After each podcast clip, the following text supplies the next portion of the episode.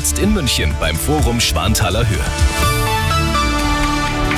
Grüß Gott, es ist 13 Uhr, die Nachrichten mit Sebastian Uhl. Zuerst das Wichtigste aus München und der Region.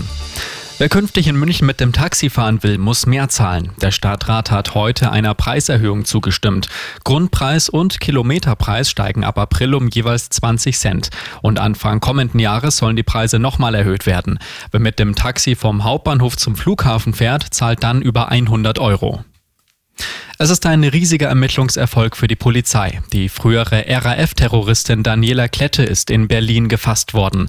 Seit Jahrzehnten läuft eine Fahndung nach insgesamt drei ehemaligen RAF-Mitgliedern. Eine von ihnen ist Klette.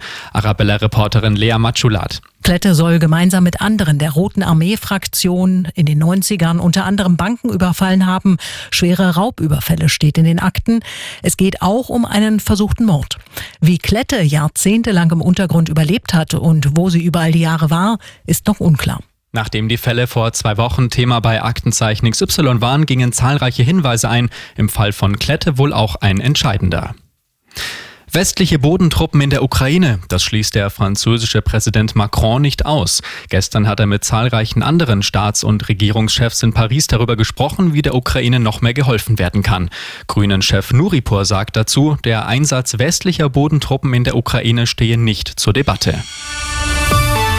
Und das ist sonst noch los in München und der Region. Eigentlich wollte sie blonde Haare, stattdessen erlitt eine Münchnerin durch das Haarmittel Verletzungen und Verbrennungen am Kopf. Der Fall ging vor Gericht, jetzt muss der Friseursalon zahlen 4000 Euro Schmerzensgeld.